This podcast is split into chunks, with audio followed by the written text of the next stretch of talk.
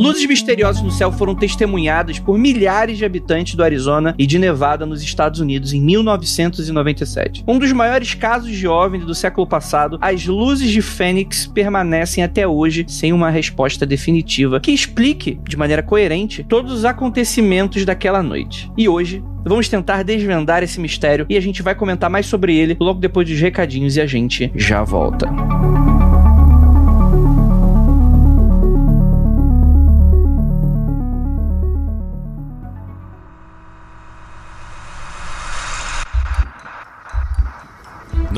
Errado com seu áudio. Adentramos agora através dos seus sentidos. Estamos preparando você para o que vai acontecer nos próximos minutos. Além do que conhece por tempo e espaço, o contato com algo além. Não conte para ninguém e nunca olhe para trás, pois este é Mundo Freak Confidencial.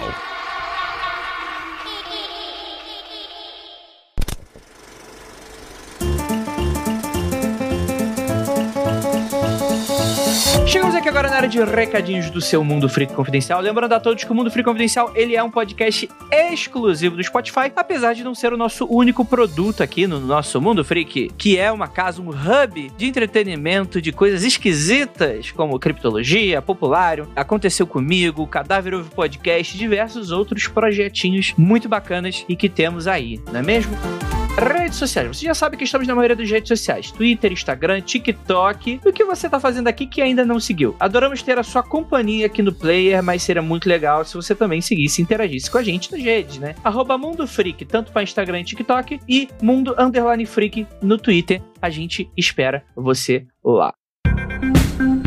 Olá, freaks! E para mais especificamente hoje, Jaca Lovers. Você mesmo, exatamente, todo mundo que tá ouvindo o podcast e ainda não nos acompanha nas redes sociais, gente. Você tem que mostrar a força da comunidade, como a comunidade freak do mundo freak vai mostrar que tem presença nas redes sociais. Se vocês, nossos ouvintes, não nos acompanham e ajudam comentando, contribuindo, chegando junto com a gente, exatamente, sigam todos nós para ficar por dentro das novidades do trabalho de cada um de nós. E aí, o que, que eu venho convidar hoje para vocês? O meu computador está passando por dificuldades, ele está, coitadinho, falecendo de idade. E eu resolvi, com apoio da Ira, apoio da Ju, apoio de toda a galera, fazer um catarse pra gente juntar uma boa grana e comprar um computador novinho para que eu e minha esposa Tabata possamos trabalhar cada vez mais produzindo conteúdo para vocês. Mesmo você que não acompanha as lives lá na Twitch, eu ainda gravo o podcast do computador. E sem o computador, sem um bom computador, eu vou ficar prejudicado durante as gravações. Então, o que que eu estou oferecendo? Eu não queria fazer uma vaquinha só para receber doações. Eu resolvi fazer um catarse. E nesse catarse, estou oferecendo workshop de criação de personagens e ajudar você a criar sua própria história se você quiser. Então,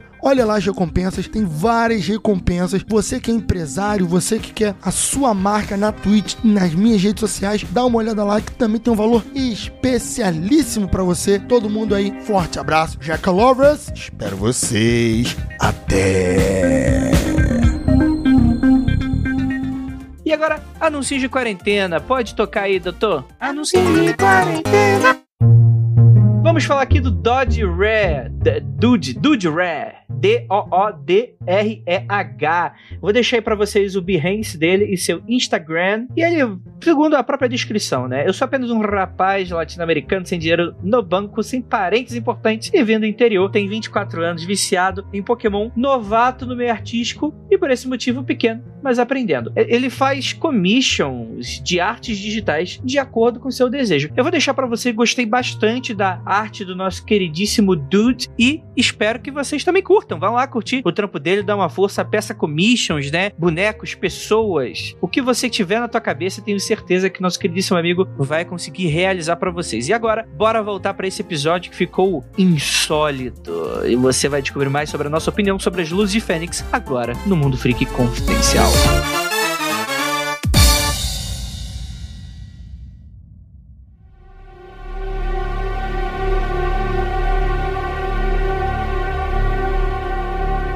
Longos dias e belas noites, queridos ouvintes. Está começando mais um Mundo Freak Confidencial. Dessa vez para falar novamente sobre ufologia, um tema que está bastante em alta devido aos últimos acontecimentos e que eu tô gostando muito de falar. Eu tenho que admitir para vocês, mordi minha língua em diversos momentos com relação a esse assunto, mas não quer dizer muita coisa, porque temos muito mais informações sobre esse tipo de coisa. E para me ajudar, temos aqui ele, nosso queridíssimo Luca Balaminuti. Hoje a gente vai descobrir que metade dos casos de UFO nos Estados Unidos, a culpa é dos Estados Unidos. E a outra metade é também. Mas eu queria saber, Lucas, em qual evento a culpa não é dos Estados Unidos? Todos eles. Exatamente. Tem dedinho, tem dedinho dos homens. E temos aqui a nossa queridíssima Jay. Oi, pessoal, tudo bem? Hoje a gente vai ver o precursor do Starlink. Olha! Que aconteceu em 1997. Quando eu vi o vídeo, eu falei assim: como assim já existia Starlink nessa, nessa época? O que, que tá acontecendo? Exatamente. Teve aí uma inspiração. Da mesma gente que o pessoal confunde Starlink com OVNI, quando o Starlink desenvolver a máquina do tempo e começar a mandar produtos da Amazon através do tempo, vão ter pessoas achando no passado que era OVNI, mas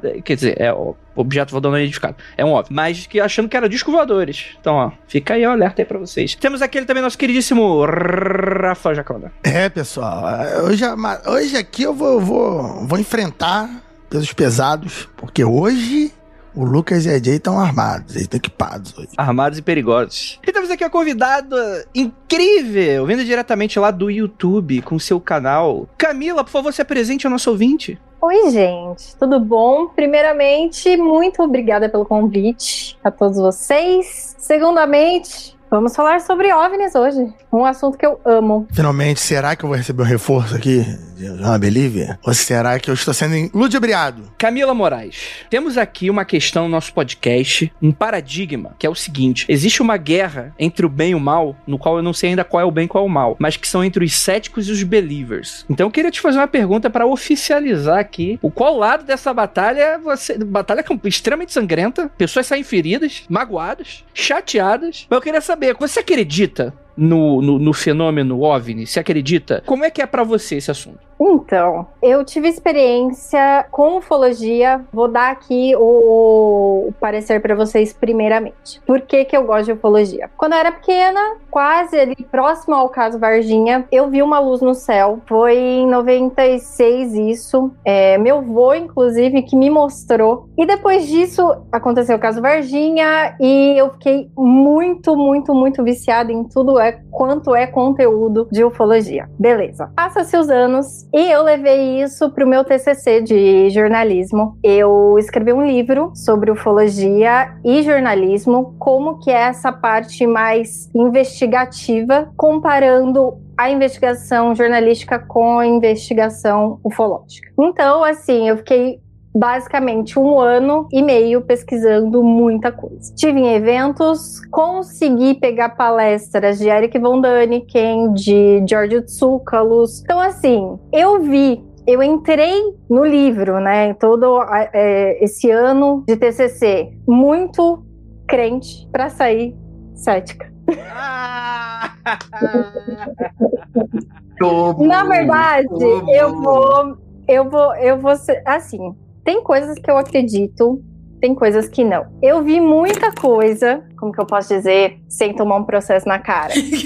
eu vi muita gente falando que não era para falar aquilo, entendeu? Ou florear muito que não é para ser floreado nessa área, né? Principalmente na questão espiritual da coisa vamos dizer assim. Eu saí um pouco disso meio que, gente, como assim? Isso é um culto, isso é uma religião, isso é o quê? E isso me faz duvidar de muita coisa. É, a gente divide normalmente aqui ufologia, uma divisão assim imaginária que não existe de verdade, né, entre ufologia espiritual e ufologia de avistamentos, né, que a pessoa vê alguma coisa no céu, talvez de uma nave, uma parada assim. E normalmente a gente não fala da, da parte muito de ufologia espiritual, justamente que é porque espiritualidade é muito mais complicado e vai muito mais do íntimo da pessoa, né? Mas a gente fica mais nos casos de ufologia de avistamento, que, ao meu ver, são bem mais interessantes, assim. É um outro papo, né? Que no meu livro eu busquei mais um lado científico da coisa, um lado mais investigação, mais para um lado racional, assim, da coisa, sabe? Leia um livro. Eu tô aqui só no meu deleite. Nem vou falar nada, só vou ouvir, que eu tô felizona. O bom que, que, que os ouvintes nesse momento é ao ouvinte, quando o ouvinte é cético, ele começa a torcer por mim, porque ele sabe que é todo contra mim.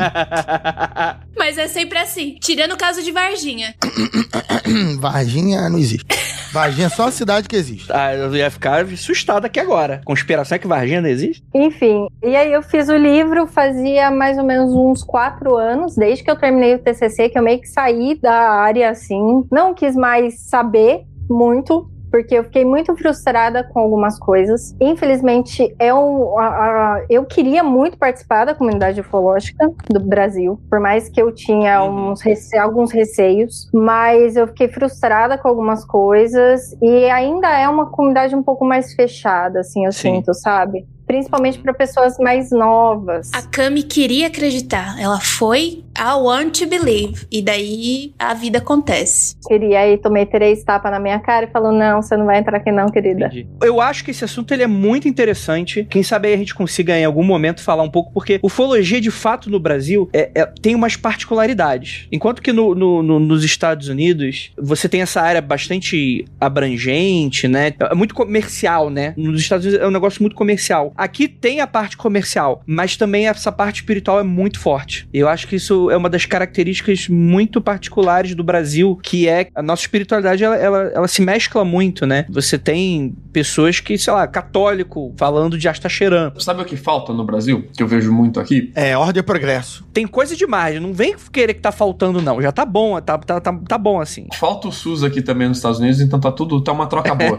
o que falta aí no Brasil, que eu vejo muito aqui, são pequenos clubes amadores de ufologia, que tem muito nos Estados Unidos. Toda universidade tem seu grupo de, de amador de ufologia, toda cidade, assim, com um pouquinho mais de habitante, que não é muito pequena, tem o seu próprio grupo. Uhum. Como se fosse um Rotary de ufologia. Você não tem Rotary em toda a entrada de cidade no Brasil, você vê a placa do Rotary. Falta isso, só que de ufologia no Brasil. Uma coisa que, que a Cami comentou, que eu nunca tinha parado pra pensar sobre, é sobre comunidade de ufologia. Eu nunca soube da existência da comunidade de ufologia. Opa! Mas, mas tem, mas tem. Não, assim, tô falando desde da juventude, né? Ah, hoje em dia tem muito podcast, youtuber que tem sua própria comunidade, aquela galera que faz fóruns e tal. Mas quando era novo, eu nunca me preocupei em fazer parte de comunidade. Sempre eu comprava as revistas, ia na curiosidade, nunca. Ah, você gosta, vamos trocar. Eu sempre ia no, no, no aleatório. Normalmente as revistas giram em torno de um grupo de ufologia. Pelo menos no Brasil era assim, né? Você tinha o grupo de ufologia, aquele grupo se preocupava em fazer a revista, Uhum. em tentar comercializar a revista e tal. Então sempre teve no Brasil, assim. É que a quantidade sempre foi muito pequena, era uma Uhum. parada, fa- faltava investimento, faltava achar o próprio nicho, assim, né? É, aqui é, cen- é mais centralizado, né? Mas fora que eu também não vejo muita gente nova participando desses clubes de ufologia. É mais na, na instância da internet, de fóruns e etc.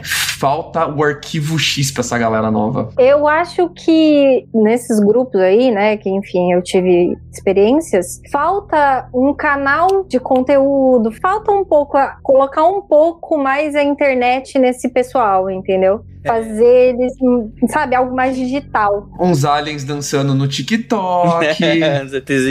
Ia ser engraçado. Isso aí é problema de país de primeiro mundo. O Brasil a gente tá preocupado com prioridade. Com não morrer, né? É, gosto de ufologia. Vou falar com meus alunos sobre ufologia, eles olham assim. Hã? Tipo, ah, eu sei que a gente já viu o filme, professor, mas isso existe? Aí eu.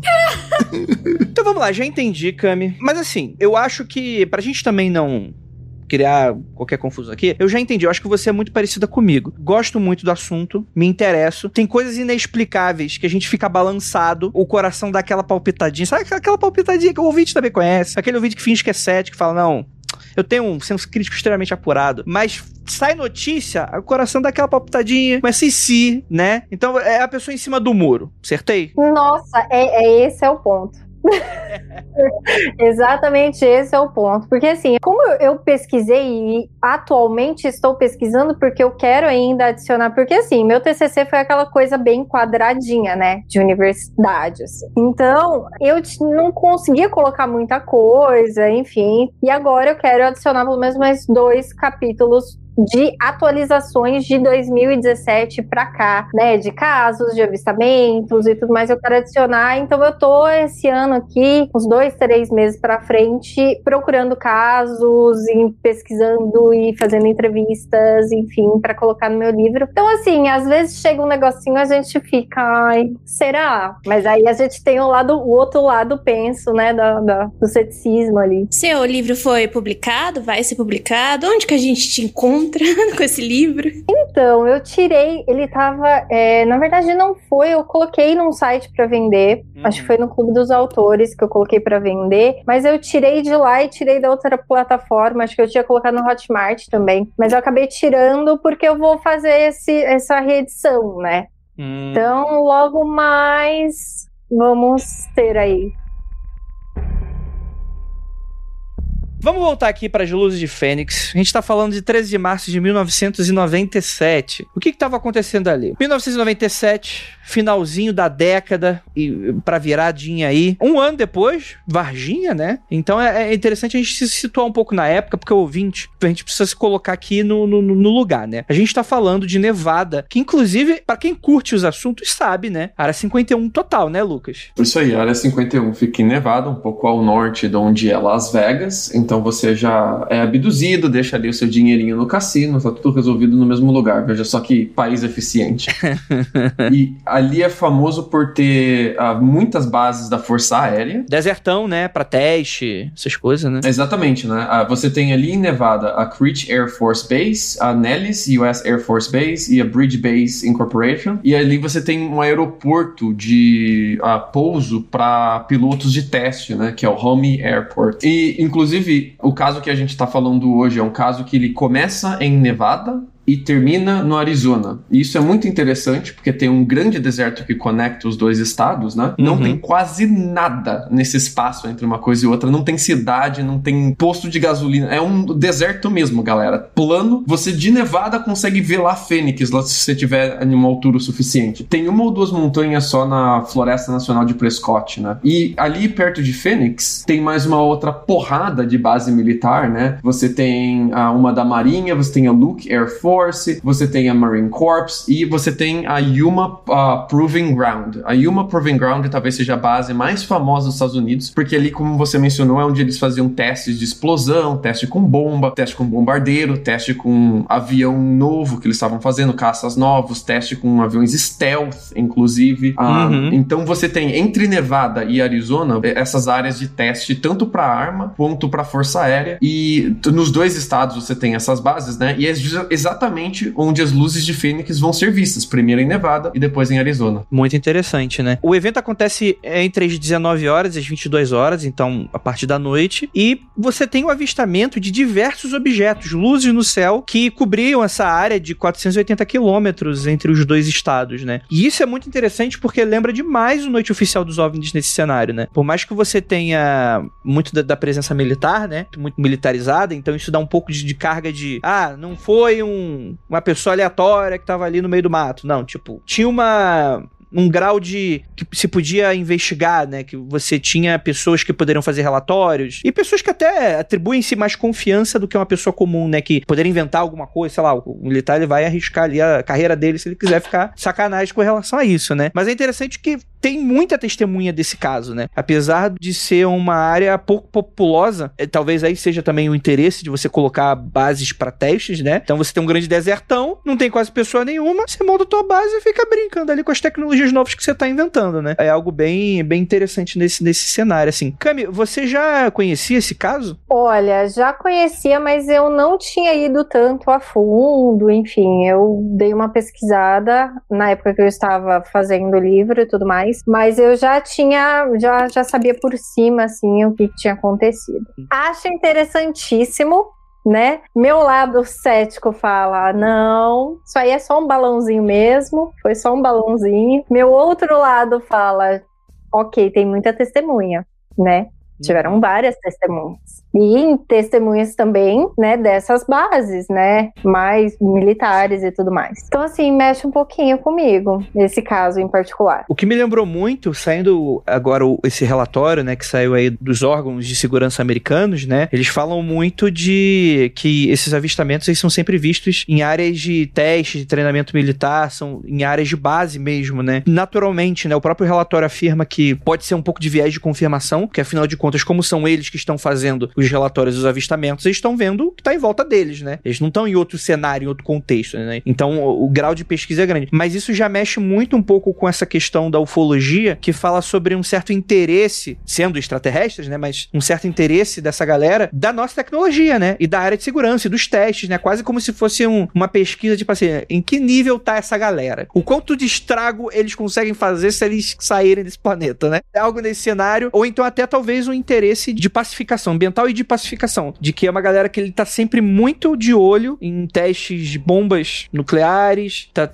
tendo muito interesse em armamentos no geral, assim. Então, fica um pouco dessa pulguinha atrás da orelha dentro desse cenário também, né? E é interessante que, como aconteceu assim na noite oficial, começa com, com as descrições de um policial, né? Que vai ligar para o Centro Nacional de Relatos de Ufologia depois de 20 minutos. Ele vê uma nave, vamos dizer, um objeto, né? Ele vê um objeto em forma de V atravessando os céus e ele fala: Meu Deus do céu, o que, que tá acontecendo? E ele liga, né? E isso é muito interessante, que a partir daí vai começar os relatos mais aprofundados e diversos testemunhos. Vai ser um período agitado ali na, naquela noite, né? Naquele dia, naquela região, né? Rafael, você já conhecia o caso? Sim, Sim, inclusive, quase que eu te mandei mensagem sobre: Ô Andrei, você está louco? A gente já gravou sobre isso. Aí depois eu vi que a gente comentou num, num daqueles um caso curtinho do programa, né? Mas a gente não fez um, um, sobre, porque esse caso é bem clássico, bem, bem, bem popular. Conhecia bastante já. Eu julgo dizer que depois de Roswell vem as luzes de Fênix, como mais importante, mais falado. Dos casos americanos, com certeza. Dos casos americanos, ele é o segundo mais falado, né? Depois vem o Bob Lazar com a Área 51 em terceiro. Oh, Jay, Jay não toque no menino Bob. Não faça isso. Eu fiquei quieta. O pior ainda é o Romanek. Ah, sim, não. Ó, ó, se for falar mal do Romanek, eu vou embora. Parou. Pra parar. Rafael, vai se ferrar. Você não vai defender Romanek nesse, nesse podcast, não. O extraordinário caso Romanek. Vocês tenham respeito, por favor. Por favor, use a palavra correta. O extraordinário. Ó, como uma área de contenção, a gente gravou um episódio sobre o Romanek pra ficar ali. E falar, ah, Romanek, ali, ó. Escuta aquele episódio. Isso só. Não, eu não quero mais menção esse cara. Complicado, gente. Muito complicado. Tudo bem, o desapego do Romanek fala só do elemento 115 só. Se ele tivesse lançado isso como um filme de terror, ia ser muito maravilhoso, mas muito maravilhoso. Agora, quis fazer firula, aí ó. Queria deixar claro que eu não falei nada do Bob Lazar, fiquei quieta. Vocês que interpretaram aí. A Jay tá com trauma do Bob Lazar. Nossa, demais, cara. O seu rosto fala mais do que as suas palavras. Voltando aqui ao caso das luzes de Fênix, né? Acontece que não é a primeira vez que é visto um UFO lá nessa área. É uma área que tem bastante avistamento. Inclusive, o National UFO Reporting Center, que é o centro de onde você liga e fala: olha, eu vi um OVNI. lá nos Estados Unidos existe essa agência, existe esse órgão, né? Ele é tanto uh, um órgão público quanto um órgão uh, colaborativo da comunidade. Rola verba do governo americano dentro desse órgão, mas ele é mais feito por voluntários mesmo. Uh, mas normalmente quando você vê um UFO, você não tem o que fazer, você liga para esse lugar e fala: olha, eu vi um UFO, se que eles vão ali catalogar suas descrições, né? E parece que já tinham mais de 200 OVNIs que já que tinham sido catalogados até aquele momento nessa região. E a maioria desses OVNIs tem alguma, uma ou duas características na descrição que batem com o avistamento das luzes de Fênix. Dessas características que batem com o avistamento, as duas principais são uh, o objeto voador tá em formato de V, um formato triangular, ou são vários objetos em formação em V, que fica aí o debate se é um ou se são muitos objetos em formação, né? Mas parece que o objeto, os objetos estão fazendo um formato triangular de V no céu. E a, a segunda é luzes que uh, vão fazer o limiar desse objeto. São glóbulos de luzes que vão então a, fazer o outline desse objeto, né? Vão fazer a silhueta desse objeto, marcando para você o triângulo. O que se, se um objeto que está tentando ser stealth, que está tentando não aparecer, ele está falhando miseravelmente. Porque desde os anos 60 ele já está aí aparecendo e reaparecendo por 30 mais de 30 anos, né? Mais de 200 vezes e sempre mostrando as mesmas características, né? É que dessa vez não é um relato isolado de uma pessoa que ligou para o UFO Reporting Center e falou: Olha, vi esse objeto. Dessa vez são cidades. Cidades, milhares de pessoas que viram a mesma coisa no céu. Então fica muito difícil a gente dizer que é alguém alucinando, que é uma alucinação coletiva, que a, a parada não aconteceu. Aconteceu. A pergunta é o que aconteceu. Eu vou começar ao contrário, né? Porque eu vou, vou piorando ao longo do programa. Piorando maravilhosamente bem, provavelmente pros lados do, do Belívia. Mas o que eu fico bem chateado com esse, com esse caso, tudo bem, 97, tá. Caraca, tem basicamente uma filmagem interessante, assim. Uma, que é de longe, né? As luzes, grande e tal. E tem, pô, 20, 30, 100 mil pessoas, vai depender do relato que você vai pegar, vai variar a quantidade de milhares, mas são milhares de pessoas que falam. Mas, meu Deus, Estados Unidos. Não é Belfor Roxo que ninguém tinha uma câmera. Sabe? É Estados Unidos. Não, Ninguém ó. tem uma câmera. Eu fui lá ver e eu vi um cara fazendo a contabilidade de quantas famílias tinham câmera. Tipo, uma a cada cinco famílias tinham câmeras. Exato, é. Eu acho pouco ainda. É, é isso que eu tô falando. Caramba, é Estados Unidos. Um, tem um vídeo de um, de um negócio incrível que não foi, não foi um, um relato que demorou dois segundos. Ah, não, foi rápido, não dava pra pegar, não dava pra ligar, não dava pra olhar. Não, o negócio passou, passou, passou. E só tem uma filmagem. E isso me deixa maluco, tá? Eu tenho duas explicações para isso, aqui caindo mais pro lado do Believer. A primeira é que todas as pessoas que tentaram falar sobre isso depois foram muito ridicularizadas. Muito. Todo mundo caiu de pau em cima delas. A gente vai falar mais sobre relatos específicos depois. E a segunda é que você tem o avistamento sendo feito e confirmado por dois aeroportos de Fênix: o aeroporto internacional e o aeroporto militar. Os dois viram no rádio, os dois viram a olho nu. E os dois, teoricamente, teriam que ter filmagem porque eles estão filmando o tempo todo. Sim. A pergunta é por que, que a gente não tem acesso a isso? Você tem as filmagens do aeroporto, eles têm que ter feito isso. E isso foi. a- a- as bases a, militares ali foram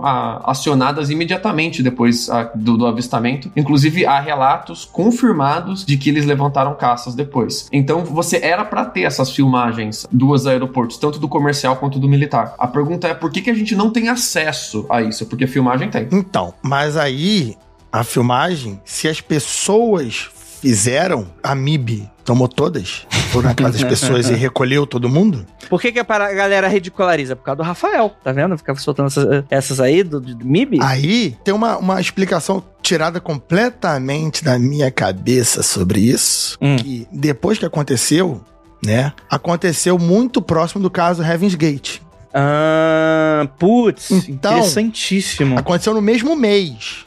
Aconteceu no mesmo mês do caso Heaven's Gate. Lance de ufologia, de disco voador e vai. As pessoas se mataram, aquele rolê todo. Então, muito provavelmente, essas filmagens, essas pessoas falaram: cara, deixa esse assunto pra lá, encosta essa porra aí. Porque deve ter acontecido uma parada dessa, porque isso foi um acontecimento muito forte, porque a- a- no Heaven's Gate a- o cometa Halley Bop, Halley Bop, era um lance desse de, de que ia vir disco voador, ia buscar as pessoas, e 39 pessoas se mataram. Lance muito pesado aconteceu no mesmo mês das luzes de Fênix. Então, eu acho que boa parte dessas filmagens que possam ter acontecido e tal, pessoas simplesmente quiseram esquecer que aconteceu muito perto desse evento. Sim. Ou a mídia não quis também dar muita trela também, né? A mídia só deu depois, né? É tipo, eu acho que foi ridicularização primeiro, daí depois quando uma- um veículo grande da mídia Uhum. quis dar atenção, daí de fato as coisas começaram a pipocar. Eu acho que no começo foi mais a galera, eu não tenho muita certeza, pode ser a galera com receio. Eu acho que é um dos casos que mais teve ridicularização das pessoas falando sobre o, o, o evento, né? Eu não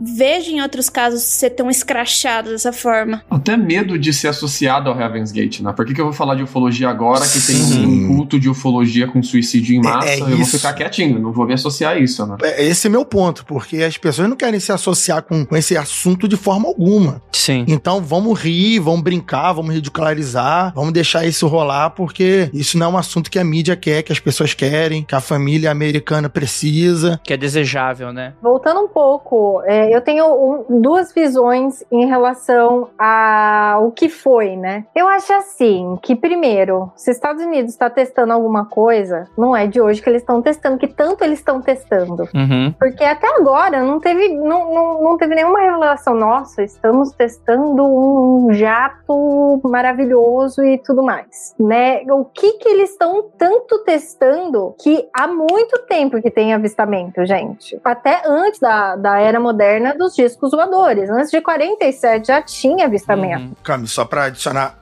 adicionar o que você está falando, tem alguns documentários que vão falar sobre isso. Aí pode ser puxar bastante sobre, mas, já que você comentou que antes mesmo de, da Segunda Guerra já tinha avistamento, tem desenhos né, dos indígenas, né, do, dos nativos do local, que tem desenhos em bumerangue, como se fossem luzes no céu, Uhum. fazendo referência disso. Então, né, não é só a partir de 97 que isso foi visto. É interessante também. E aí eu, eu fico pensando da, da parte alienígena da coisa, sabe? O que tanto esse povo tá vindo fazendo aqui? Uhum. Se eles quisessem, eu acho que alguma coisa com a terra, sei lá, recursos naturais, qualquer outra coisa, vocês não acham que já teria acontecido alguma coisa? Ou não? Vocês acham que eles estão esperando acontecer alguma coisa pra Mas eles virem E- e tentarem explorar? Tem planeta com muito mais recurso natural do que a Terra. Não, aí, aí eu vou discordar de vocês que o recurso natural, o único que provavelmente interessa pros aliens, somos nós, seres humanos. É mão de obra. E a Terra é o único planeta que a gente sabe que tem pudim,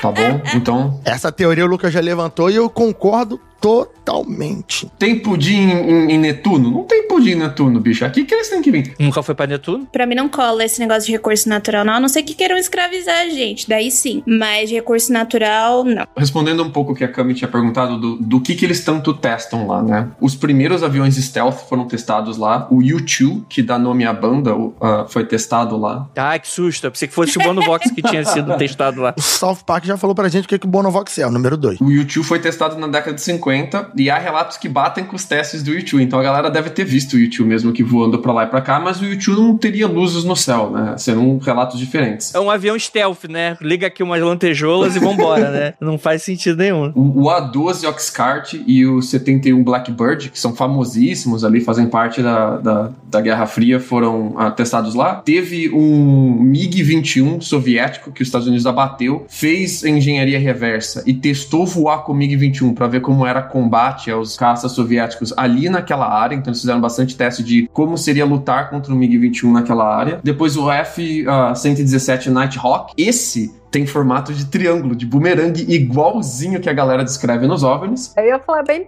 e aí, e o triângulo, né? Uhum. Será que tem alguma nave aí de triângulo? Tá, já me respondeu isso. E, e o, e o 117, ele foi mais ou menos depois lançado no início, mais ou menos nos anos 2000, 2001, 2002, ele foi relançado e tal. Ah, mas o Nighthawk, ele já vem, os projetos dele já vem desde os anos 70, já, já tinha desenho do Nighthawk. E depois tem o Boeing 1 118 Bird of Prey, que é um menorzinho assim, que ele parece mesmo um, um- uma ave de rapina, assim, bonitinha e tal. E todos esses aviões foram testados naquela área. E bombardeiros também, ah, bombas, míssil. Então tem muita coisa que eles testam lá. A parada é o que que, que que teria batido com essa descrição de algo muito grande, muito grande mesmo. É Boeing 747, né? Que falam, né? O tamanho. Aí, aí também depende. E tem outros relatos, né, de, Uhum. de, Uhum. de naves ovais e tudo mais. Eu fico muito assim, tipo, gente, mas que tanto estão testando nesse formato, sabe?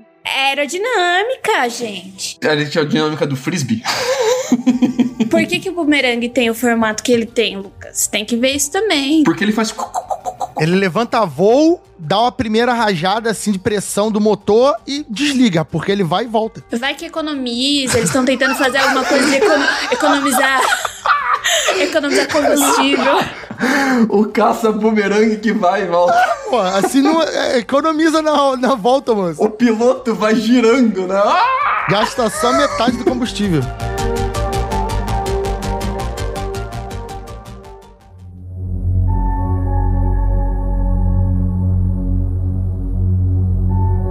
Eu acho que esse assunto ele, ele é polêmico. Eu acho que inclusive valeria a gente talvez chamar um, um engenheiro aeronáutico para conversar com a gente, porque esse assunto ele leva a gente para alguns questionamentos. O primeiro é que raramente, por mais que a gente tenha um certo, certos padrões de formas desses objetos, tem o, o de triângulo, tem o que aconteceu lá em Hasdalen. Eu acho que tem uns que, que foram triangulares, né? Que é Europa, né? Mas ainda assim, poxa, são formatos triangulares, são formatos piramidais, são formatos arredondados, são formatos aquele arredondado mais achatadinho, tipo de escovador clássico. Tem aqueles que, não sei se chegam a ter esféricos, mas eles são mais gordinhos. Tem os que tem formato de bola de, de, de futebol americano. O que eu ia falar justamente era que, tipo assim, não me parece ser uma galera muito preocupada com a aerodinâmica nesse sentido. Porque os formatos eles são muito malucos. E outra coisa é que tem uma questão que quando a gente está falando sobre uma linha tecnológica, a questão aeroespacial, principalmente para uso militar, ela floresceu muito no século XX, principalmente por causa das duas Segunda Guerras. Mas elas seguem uma linha. Por mais que você tenha a diferença, por exemplo, de um helicóptero para um Boeing, ou vamos ficar falando só de avião, um, um, seja um, um, Boeing mesmo, um avião comercial, ou seja esse mais triangularzinhos que é do, do stealth, que é igual o do filme, né? Para quem não lembra, teve um filme que saiu de stealth, né? De inteligência artificial. É, é aquele formato ali. Chega até a ter alguns drones que eles são mais um pouco mais diferentões, assim, porque não precisa ter piloto e tal. Mas ainda assim, você vê que a tecnologia humana ela segue uma linha específica, que é geralmente o formato de duas asas, emulando meio que, que pássaro no céu, né? Vamos dizer que talvez, por um alienígena, o domínio seja tão maior e, e eles estejam tão à frente que eles não precisam ser tão limitados a ponto de emular um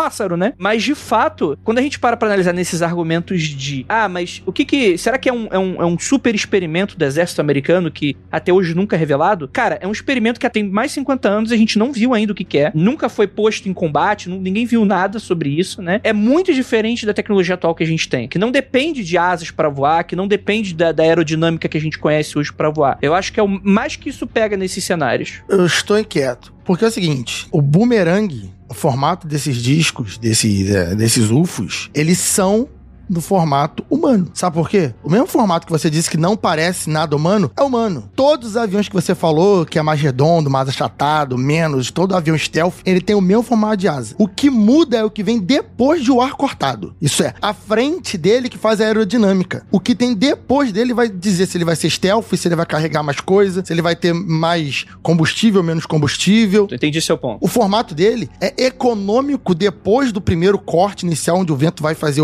os primeiros primeiros, encostar primeiro na, na fuselagem, o que tem para trás é outra consequência. Então, por exemplo, um formato mais de boomerang, ele pode ser na frente mais grosso e ele ia afinando. Então isso aí vai mudar o que ele pode carregar, qual carga de bateria, combustível, peso que ele carrega. E sobre o, o, as luzes de frente tem essa coisa que você fala que é maravilhosa, que é, é bem isso. Isso aconteceu em 97, esse caso especificamente. A gente não viu em 2021 nenhuma aeronave com essa proposta. E qual era a proposta que muito documentário fala? Que era uma nave muito maior do que um avião, tão grande que quem estava abaixo não via as estrelas, né? Via cintilações do, do fundo da, dessa nave. Ela era bem maior do que um avião, tá? Bem maior. E ela seria, em alguns documentários que eu vi, alguns textos, que ela seria para carregar pelotões inteiros de soldados americanos. Até aí, isso falado em 2000, 2000 e pouco, pô, caraca, deve ser um avião secreto. Mas tudo bem, o exército pode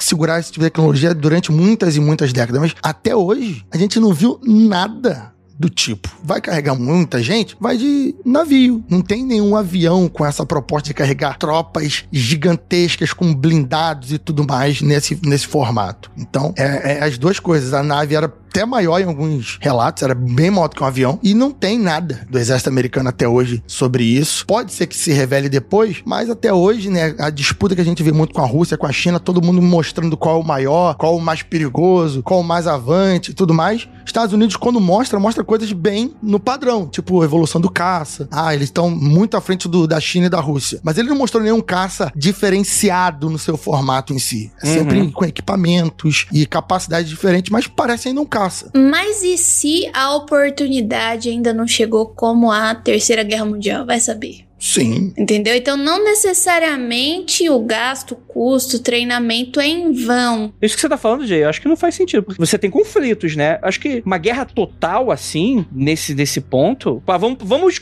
vamos esconder um avião até a próxima guerra total. Isso parece meio absurdo. Então, é isso que o Andrei falou, eu concordo com ele que não faz sentido. Por quê? Um caça de combate, assim como qualquer arma de combate, ela precisa de uma coisa muito básica para os militares confiarem nela: ser usada. Ela precisa ser usada em ambiente real. A não ser que seja tipo, uma arma experimental, vamos fazer porque não tem tempo. Mas, no geral, os aviões, mesmo os mais secretos, depois que ele tá bem desenvolvido, bem seguro, eles têm que botar pra rolo, sabe? Eles têm que botar pra ação pra ver se realmente os radares inimigos não vão pegar, pra ver se realmente ele consegue voar essa distância toda, segundo a autonomia, né? Então, ele, depois de um tempo, ele precisa. E não é sempre uma super grande nova proposta. É tipo assim, é um item a mais naquele avião que eles vão testar. Eu acho muito pouco provável que eles tenham um projeto inteiro dessa magnitude e a gente nunca viu em décadas, né? Eu acho que, vocês, acho que tá todo mundo viajando foda. vocês estão num, papo muito doido. A gente tem que se ater um pouco mais ao caso. O caso se divide em dois momentos, né? Você tem ah, o aparecimento primeiro em Henderson, em Nevada. Henderson, galera, é subúrbio de Las Vegas. É ali no ladinho de Las Vegas. Ah, você tem esse avistamento em Henderson. Aí você tem esse avistamento na estrada entre Nevada e Arizona, a que leva de Las Vegas pra Phoenix. E depois você tem o avistamento em Phoenix. E o avistamento são parecidos, porém diferentes. O que a galera vai ver em Phoenix vão ser nove globos de luz no céu em formação de V, como se fosse uma esquadra mesmo de V, né? Organizadinhos bonitinhos. E parece, ou é, um grandíssimo objeto voador, uma parada enorme, enorme mesmo, muito maior que um Boeing, ou são nove objetos grandes do tamanho de um Boeing em uma formação de esquadra, né? Então a, gente tá lidando com essas duas coisas. A parada é que já tinha sido reportado desde lá de Henderson, antes das 10 da noite, esses avistamentos, já tinha geral, já tava ligando pra rádio, já tava ligando pro, pro centro militar, pra base militar. Olha, estamos vendo uma porrada de coisa no céu. É treinamento? Depois você tem um avistamento em Fênix, horas depois. Então, se isso era algum tipo de treinamento, já dava pros militares terem batido a rádio e falou: galera, relaxa, treinamento.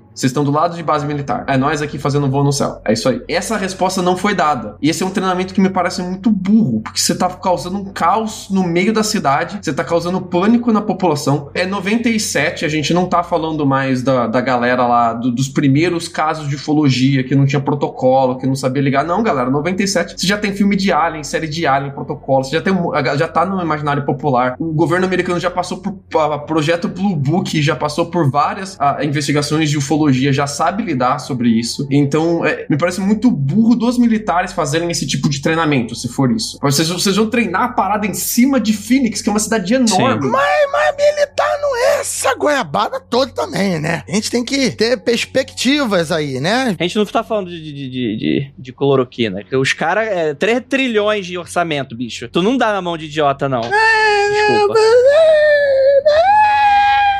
É, é, mais ou menos, mais ou menos. Militar não diverge tanto, não. O Lucas estava falando da questão da- das diferenças de visões das luzes que a gente estava vendo no céu. Isso é muito uma questão de perspectiva também, de onde você tá. Então, essas aparições aí meio que diferentes, ah, tem nove luzes, ah, tem cinco luzes, e daí se você tá em locais diferentes, eu acho que faz bastante sentido porque conforme a angulação, até quando você tá vendo constelação, estrelas, você muda um pouquinho, você já não consegue mais identificar a constelação. Então, eu não acho que isso seja um problema muito grande de serem coisas diferentes que estão vendo no céu. É que eles te dão o mínimo, né? Uhum. Se alguém viu nove, são pelo menos nove luzes, né? Porque não tem como você ver, você ver mais luzes, a não ser que tenha algum fenômeno atmosférico muito doido de refração acontecendo É. ali. Mas a gente tem pelo menos nove luzes no céu, ou um objeto gigante ou uma esquadra de objetos, né? Eu queria me atentar também pela. das luzes. A gente não comentou muito das luzes. Quando a gente olha no vídeo, é, eu brinquei um pouco no começo sobre Starlink. Só que assim,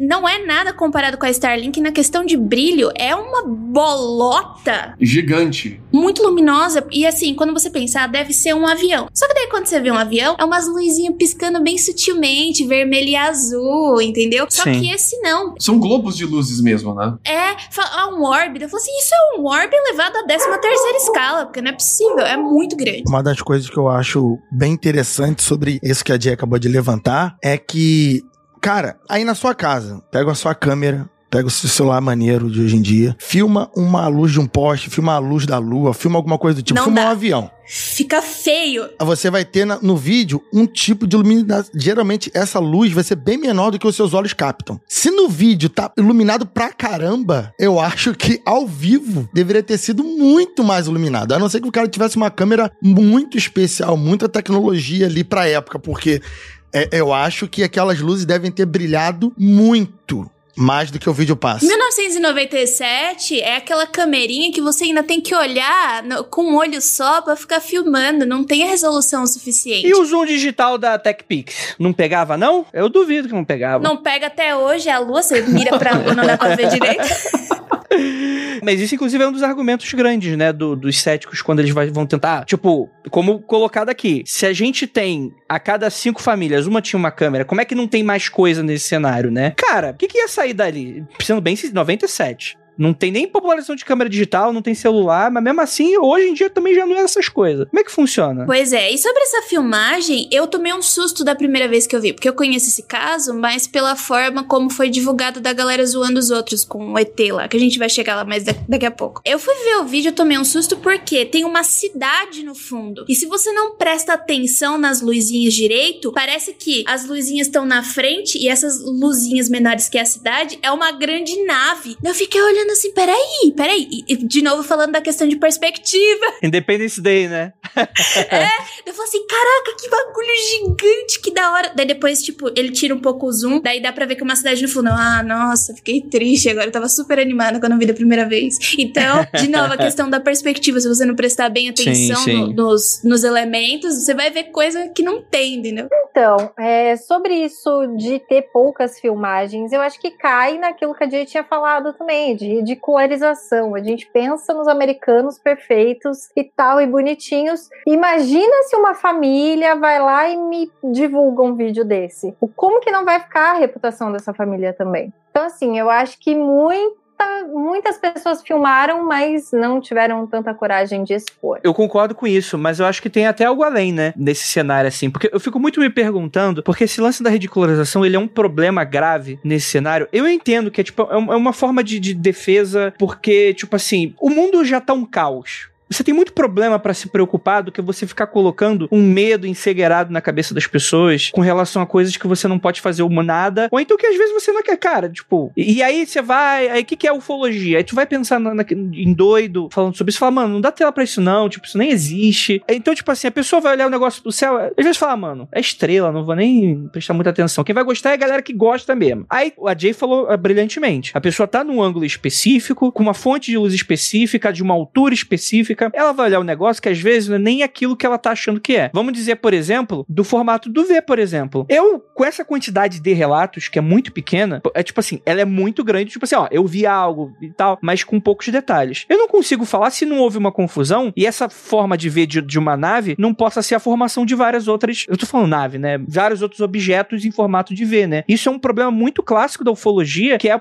aquele, por exemplo, do Kenneth Arnold, né? Que ele falava que a nave, ela voava de uma maneira como se ela estivesse quicando no ar, como se fosse um disco batendo na água, e a imprensa fez uma confusão e falou que era um disco voador. E isso vem o termo disco. Então, assim, essa confusão de relatos e testemunhos, ela é muito clássico da, da galera da ufologia. E esse lance de você não investigar profundamente, porque num cenário desse, que todo mundo viu alguma coisa, você precisa coletar o máximo de dados possível para você formular a teoria. Porque, naturalmente, vai ter um cara que vai ver um V, aí vai ter 500 outras pessoas que vai falar que eram vários, vários objetos em formato de V. Aí a pessoa vai atribuir inteligentemente e fala, não, a pessoa fez uma confusão, era, na verdade, vários objetos formando nesse, nesse cenário. Aí a outra pessoa fala, não, mas era ponto de luz. Putz, não, mas nesse ângulo aqui, isso aqui é Vênus. E é, é, a luz que a pessoa viu no céu não estava se mexendo. Então, tipo assim, é preciso ter um pouco mais de cuidado nesses cenários, que é um pouco do que a galera da ufologia, tem uma galera da ufologia séria que faz, né? que é coletar os relatos bonitinho, todas as perguntas e tal, tal, tal. Você criar esse caos e depois falar, ah, não é nada, é o pior cenário possível dentro desse tipo de investigação. Mas eu tenho colegas de trabalho em Phoenix, conheço, tenho amigos que moram em Phoenix, que é uma cidade grande. Uma hora ou outra, todo mundo acaba passando por Phoenix aqui nos Estados Unidos, né? Uma, uma empresa vai te mudar de lugar, você vai conhecer gente de lá e tal. E eu fui atrás dessa galera perguntar para eles, a da galera que é mais velha, né, que eu. Você tava lá em 97? E, e eu, eu coletei relatos que não, não haviam sido coletados de novo. Eu tr trouxe eles para vocês. Uma colega de trabalho que trabalha comigo, uma diretora da empresa, ela tava lá, ela tava jantando no, no apartamento, na, na, casa dela lá, e o tio dela tinha ligado no, no, telefone fixo, olha só a residência, telefone fixo, da casa dele e falou: galera, vai pro quintal que tem luz no céu. E quando eles foram pro quintal, eles estavam num subúrbio de Phoenix, né? Eles viram que geral tava indo pro quintal, o bairro inteiro foi ver isso, e a galera viu ver no céu. É, esse é um bairro que fica ao sul de Fênix. Uhum. E o relato que ela deu era nove luzes, globos no céu, formato em V, parece ser uma parada realmente muito grande. Muito grande para ela, não consegui entender direito o que, que é muito grande para ela. Mas parece que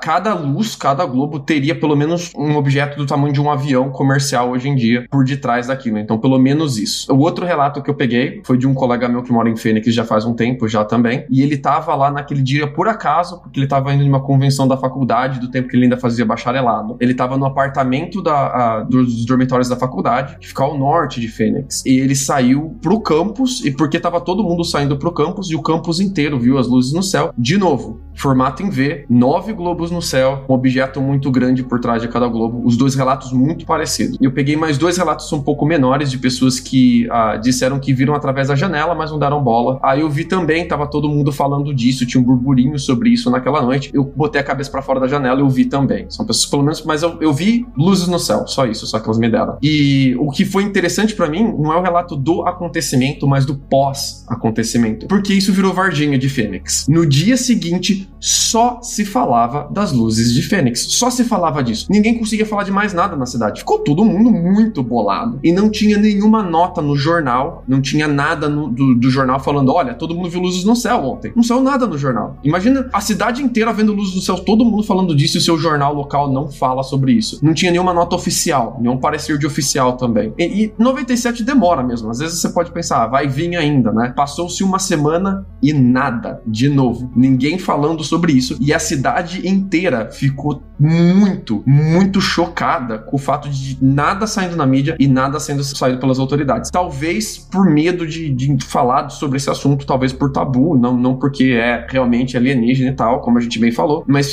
isso virou ET de Varginha lá em Phoenix, né? Então eles têm diner com temática assim, eles têm a franquia de hambúrguer com temática assim, tem estátua, tem, tem parque, virou tipo um folclore local mesmo assim. E mas as pessoas se perguntam: ah, o que, que você estava fazendo no dia das luzes de Fênix? Então, tipo, é comum as pessoas trocarem essa, essa figurinha lá, assim. A gente sabe o que aconteceu. A gente só não sabe que diabos era aquilo. E eu tenho certeza que não foi balão, que eu já vi umas pessoas falando: ah, é balão. Aquilo não é balão nem por um cacete, nem ferrando. Ah, inclusive tentaram, tentaram replicar a, a, hipótese do balão, né? Tentaram reconstruir o experimento falando, ah, esse tipo de balão meteorológico, balão de teste a militar, vamos tentar fazer de novo. Eles tentaram de todo jeito replicar, de todo jeito não, né? Foram duas tentativas, replicar e o balão não fica naquela esquadra nem fudendo por muito tempo. Eles vão ah, se dissipando, né? Conforme o ar vai batendo, a tendência maior de direção do ar acaba empurrando todos por uma linha só, convergendo para um ponto muito parecido. Então os balões não ficam naquela esquadra por todo aquele tempo. E eles não conseguem fazer aquela luz também toda que o balão fazia. Você não consegue fazer uma mega fonte globular de luz, a não ser que você coloque realmente globos de luz no balão só para fazer isso, né? O que não parece que é a intenção de ninguém é colocar globos no céu para chocar uma cidade. Né? Eu vi um experimento que eles tentaram replicar que foi com um avião que tem flare, sabe? Uhum. Luzes de emergência, né? Isso. E daí o que aconteceu? Se a gente vê o vídeo gravado, não tá caindo, aquelas luzes não estão caindo. É como se tivesse num plano e elas elas estivessem indo pra frente. Então, quando eles fizeram os experimentos com o flare, o bagulho caía. Tipo, eles ficavam naquele, naquela, naquela situação por um tempinho, mas eles caíam. Quando você vai ver o vídeo de, sei lá, quase 20 minutos, o bagulho vai embora na, na mesma situação de triângulo. Vamos dar, dar o nome aqui o correto, porque talvez tenha sido outro documentário que vocês viram, mas eu lembro de muitos anos atrás ter visto isso no History Channel, aquele programa Caçadores de UFO, algo do tipo assim, eles fizeram esse, esses experimentos aí. Você não gosta de falar porque tem vergonha? Vergonha por causa da chacota, mas foram eles que fizeram esse teste aí Eu sei. Eles fizeram com sinalizadores também. Eu vi um também que é como se fosse um, para- um tipo de paraquedas que eles soltam e pra ver se reflete luz o suficiente pra refletir do jeito que Uhum. tava lá os globinhos. Não refletiu. Então. Ai, gente, eu, te- eu, eu tenho um vício nesses programas do History, tá? Ah, estamos vendo aí que não é tão assim, Zé. É? Me coloca na frente de um alienígenas do passado pra vocês verem. Eu tenho um tio que ficava me zoando por causa do Mundo Freak. Ele fala que ele não escuta o Mundo Freak, mas eu sei que ele tá escutando agora, tio. E eu sei que você fica deitado no domingo aí vendo aliens do passado no History o dia inteiro. Eu tô ligado que você fica. Você finge que não fica, mas eu sei que você fica. Beijo, tio do Lucas. Tá certo, tem que ver mesmo. Inclusive, o, eu fui num evento, né, com o George Tsoukalos, né, que é o doidão lá dos aliens. E, meu, ele é muito diferente do que apresenta na série. Muito, é muito comercial na série. Porque ele fala, ele fala, olha, eu não tenho um pedaço de nave pra falar pra vocês, olha, é alienígena. O que eu trago são fatos, evidências da história que, ah, isso aqui, tem, tem um, um, sei lá, Machu Picchu, esses lugares, tem isso aqui, essa gravura em Uhum. certo lugar. Eu consigo te trazer isso, mas eu não, tipo, não consigo falar pra você que existe. Ele mete um Von Daniken do History, porque ele fala isso, ó, o Von Daniken, um deles ele fala, o Von Daniken não afirma nada, ele só pergunta coisas, e eu venho perguntar também, questionar sobre, eu não afirmo nada, né? Então, ele Sim, mete o o... Von Daniken também é. O cara é profissa. Fui numa palestra dele, eu fiquei. Oi, então tá bom, né? Ele traz um monte de gravuras, pinturas, ele vai explicando tudo. Ele é bem assim.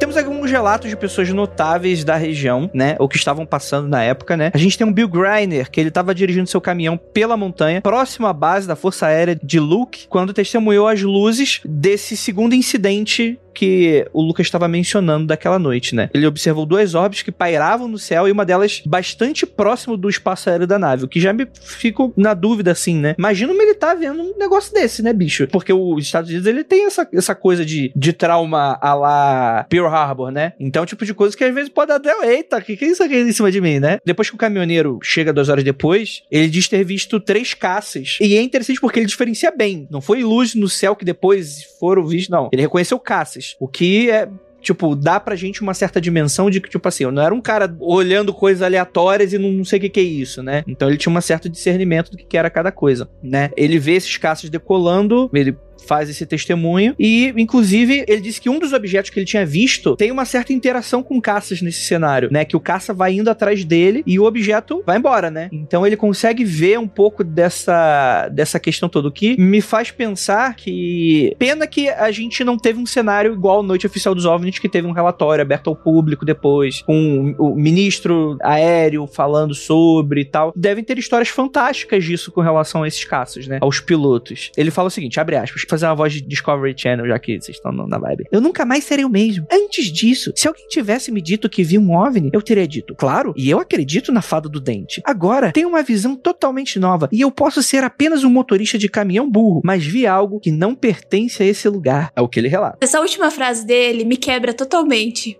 Totalmente. Eu posso até ser um caminhoneiro burro, mas eu sei o que eu vi, eu fico, putz. Chamaram ele de ignorante Nossa, durante a entrevista ai. dele. O, o, o entrevistador dele falou: Ah, mas você é só um caminhoneiro, você não tem Sim. estudo, você. Tipo, ele não chegou a falar a palavra ignorante mesmo assim, mas ele deixou entender que o caminhoneiro não entenderia sobre isso, né? Em outras palavras, o caminhoneiro não é tão estúpido quanto ele achou e entendeu bastante o que ele falou, né? Ô, seu... Comeu o entrevistador ali na miúda. Eu queria deixar bem claro que eu não gosto do jeito que esse caso foi lidado com na mídia. Eu acho muito estúpido. Eu não acho que a gente tem que tratar as pessoas dessa forma. Eu e o Fife, eu não gosto do Fife. Não, calma aí, depende da pessoa Não, também. tudo bem, mas assim, por exemplo, esse, esse caminhoneiro, ele não tava falando assim, ele falou de casa. Não, sim, claro, claro. e também claro. o negócio que o Fife fez, que a gente vai chegar lá, eu não gosto do Fife. Assim, tudo contra você, amigo. Não gostei. Que pena que não tinha nenhum brasileiro de 2021 lá pra falar jantou cedo, hein, caminhoneiro. Mas não teve. Tem o Fife aqui, né? Que quando a, a Jay falou, não é o. Não é Pfeiffer, não, tá? Igual a atriz, né? Fife mesmo, é, Fifi, é o Fifi. É o, é o John Fifi. É, é o Symington. Acho que é Simon, não é, ô Lucas? Eu acho que eu ouvi foi Simon. Sobrenome, minha filha, o meu sobrenome tem um T só no final, é Balaminuti, tal como é italiano. Então é qualquer coisa, bicho. Beleza, né? Ele era o governador do Arizona na época, né? E alguns meses depois do evento de, de Phoenix, quer dizer, rolou tudo, toda aquela coisa da mídia, blá, blá. Ele organiza uma conferência da imprensa e fala que encontrou o culpado. Tá lá na. Imagina, ouvinte, tá lá na coletiva, encontrei o culpado. Governador do Arizona, do estado. João Dória tá lá. Encontrei o culpado. Aí chega um maluco fantasiado de ET e fala que é o culpado. Aí ele ainda fala, e isso é para mostrar que vocês que estamos totalmente sérios. Vocês estão dando risada, mas ele ganhou a eleição depois dessa, depois dessa entrevista. Ele foi reeleito. Ele é pior do que eu quando vim aqui com, aquela, com aquele negócio de alumínio, sabe? Que eu vim pro Bob Lazar, eu vim com meu capacete de, de alumínio. Isso aí prova. Eu já falo isso há muito tempo. Aqui nos Estados Unidos e no Brasil, é mesmo o pessoal que vota, entendeu? É, ah, não, mas brasileiro é burro. Os brasileiros sabem votar. O americano sabe. É, os Estados Unidos ele vota bem pra caramba, né? É, não, não, varia muito, não. Então, mas qual é a do Fife? Por que, que a galera dá tanta bola para ele? Porque ele trabalhava na Luke Air Force Base, que é a do Arizona, e ele era piloto também. Então ele não chegou a ser um mega piloto, um daqueles chamados de pilotos de teste, que é o que os caras mais pica que a galera chama pra, pra testar caça novo e tal. Mas ele é veterano de guerra e ele é piloto também, e ele trabalhou na base ali do lado. Ele é uma mega figura local, assim, todo mundo conhece ele no Arizona. Então, tipo, ele, ele abraçar esse folclore, mesmo sendo de maneira totalmente tosca, ridícula, chamando o bonecão ali do Romanek no meio da coletiva de imprensa, a galera gostou de sentir esse folclore sendo representado, de ser um cara daquele lugar, um cara que representa aquele folclore, especialmente de ser um assunto que pareceu ser tabu por muito tempo. Então, ninguém tá falando disso, a cidade inteira bolada. De repente me aparece esse republicano maluco falando do que todo mundo quer ouvir. Aí esse cara conseguiu ser reeleito. Mas ele volta atrás do, do que ele fez. Esse é o problema. Parece sempre um republicano maluco querendo falar o que você quer que fale, né? Esse é sempre o problema. Ele volta atrás depois. Depois ele fala: Não, eu vi, eu, eu também vi o, as luzes no céu. Daí eu falo assim: Ó, oh, amigo, e aí? Você decide o que, que você quer fazer. O que torna tudo mais ridículo ainda, né? É, então. Por mais que, tudo bem, o Lucas falando, ah, abraça esse folclore, mas você também ridiculariza a situação. Não, claro. E daí você volta atrás, assim. Ele é uma pena, porque ele é a única conexão que a gente tem nesse caso com os militares de verdade. Porque ele não é militar, né? Ele é veterano. Não, mas tem acesso, né?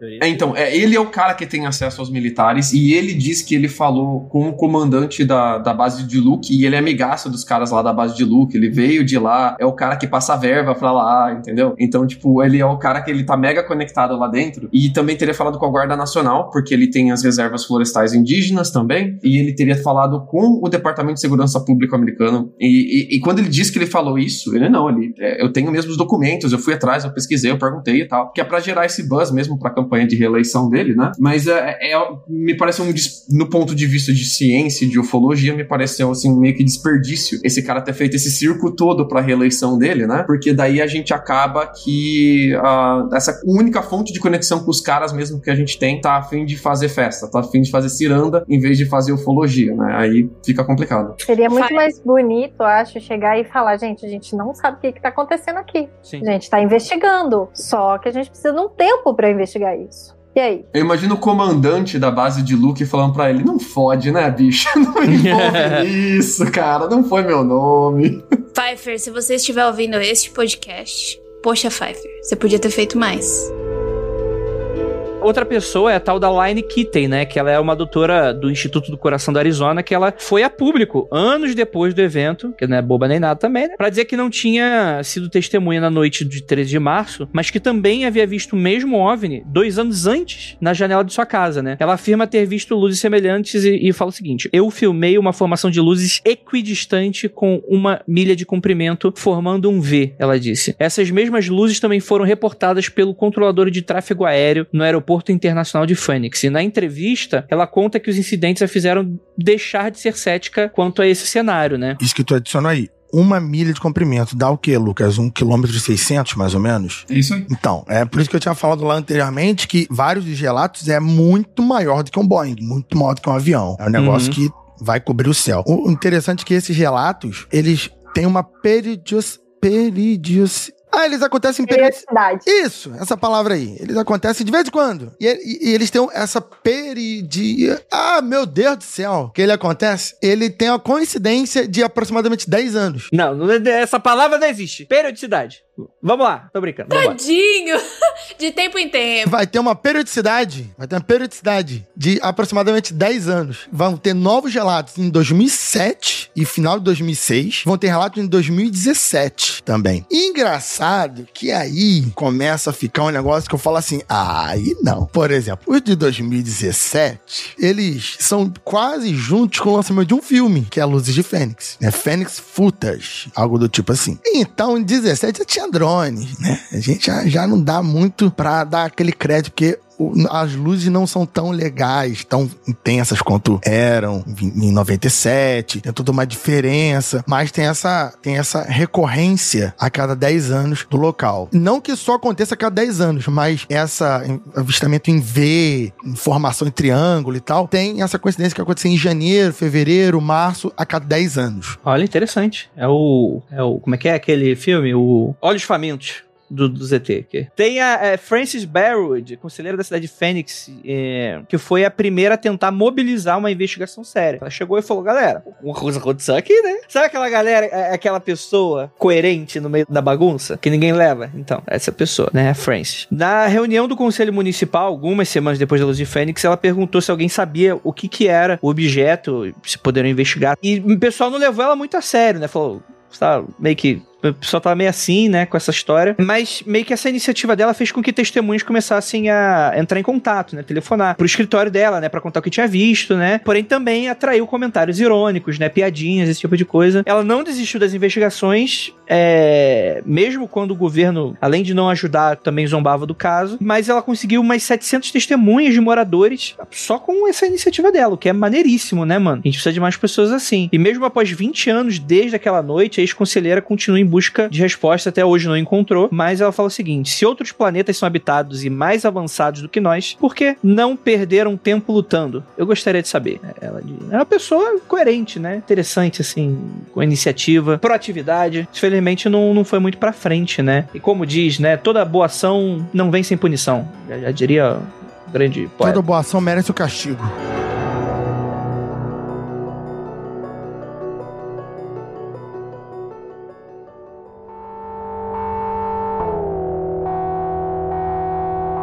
A gente vai chegando aqui meio que nas conclusões do episódio. Queria perguntar, Cami, o que, que você acha, assim, panorama geral, assim, da tua opinião sobre o caso? Olha, esse é um caso que ele mexe muito comigo, né? Porque afinal a gente não tem uma explicação. Foram feitos vários testes e tudo mais e não tem uma explicação. Eu acho que a gente está diante de um possível OVNI aí. Também tem o caso da Batalha de Los Angeles, né? Que também foi outro avistamento aí grande. Tem até fotos sobre isso. E falam também que foi alarme falso, que foi um balão. Gente, não tem. Não, não- como assim um balão? Né? Mas eu acho que foi um OVNI sim. Meu ceticismo deu uma, uma diminuída aí. Aham, Jay. Comemora aí, Jay. Comemora aí, Jay. Vai, dança de novo. Tudo bem, tudo bem. Não, a bancada tem que ficar equilibrada, Rafael. Vou, vou, vou me, me ressignificar aqui.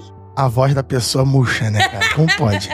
Como pode? A diferença do começo do episódio pro final. Sim, sim. Você tem alguma hipótese? Vamos, vamos levantar as hipóteses também. O que, que você acha, Cami? Olha, eu acho que no geral, depois de, de pesquisar várias coisas, assistir muita coisa, é, não só esse caso, mas eu acho que a gente é meio que uma fazendinha, assim, pros alienígenas. Eles vêm, dão uma voltinha, abduz, vai lá, pesquisa um pouquinho, vem, deixa um outro lá. Porque, assim, eu pesquisei vários casos de abdução também, né? Que a, a galera não faz ideia, só consegue acessar as memórias por hipnose. E ainda não é, assim, memórias nítidas. Então, assim, eu acho que é uma fazendinha. Se existe realmente, eu acho que vem aqui, dá uma passeadinha, volta. Porque eu não sei, eu acho que ninguém tá interessado em acabar com a Terra e muito menos. Eu acho que não é essa coisa de ai, recursos naturais, eu não sei o quê. Eu acho que mesmo tá aqui para dar uma voltinha para ver o que, que tá acontecendo. E essa é a minha ideia, assim, de avistamentos e disco voadores e abduções, enfim. Eu acho que a gente é uma fazendinha de experimentações para ele. Perfeito, perfeito. Como eu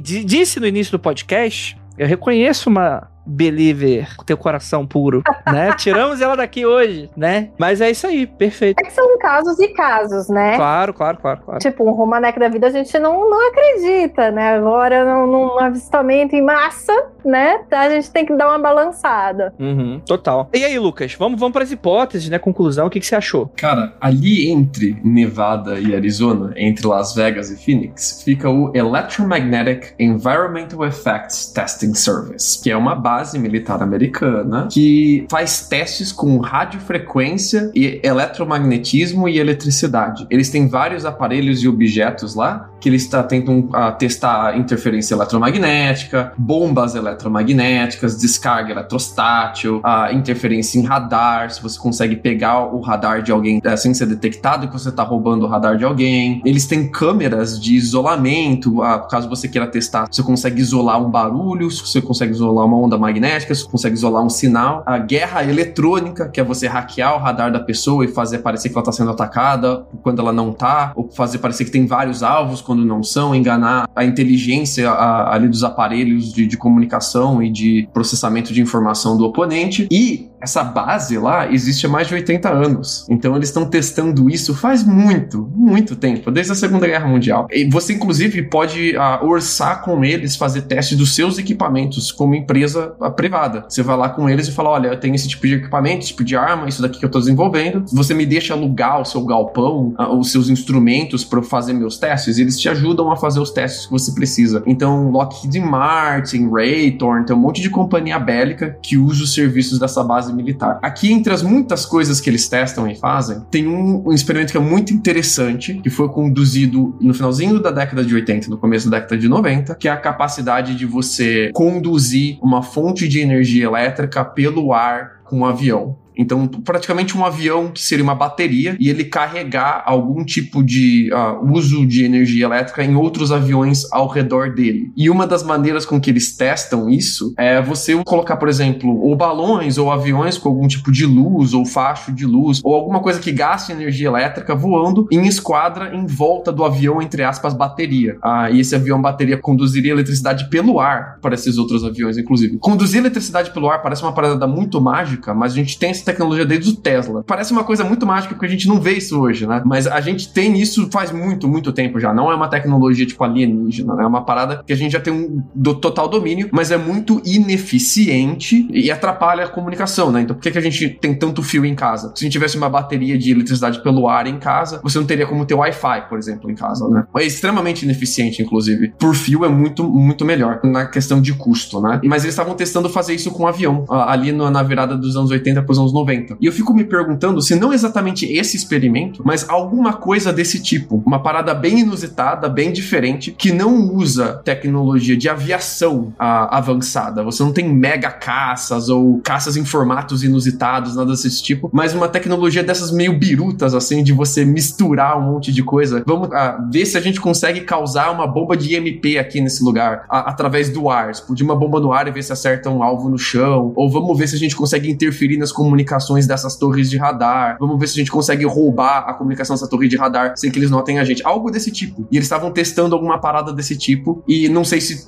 se o experimento teria saído de controle, se eles simplesmente não pensaram que, porra, se Fênix inteira vê a gente iluminando o ar, talvez isso pegue mal, talvez isso cause um caos, assim. Mas esses avistamentos têm muito cara do que essa base militar específica americana estaria testando. Então, tipo, não sei se é isso, mas eu acho que é uma hipótese legal e eu fiquei muito curioso porque eu não vi ninguém levantando isso até agora. Então fica aí no zoológico de hipóteses mais esse animal. Muito, muito estranho. Interessante, hein, mano? Caraca, Lucas. O militar não é burro o suficiente para fazer um teste de avião em cima de Fênix. Aí os caras vão lá e vão fazer a mesma coisa. Porra, Lucas, aí.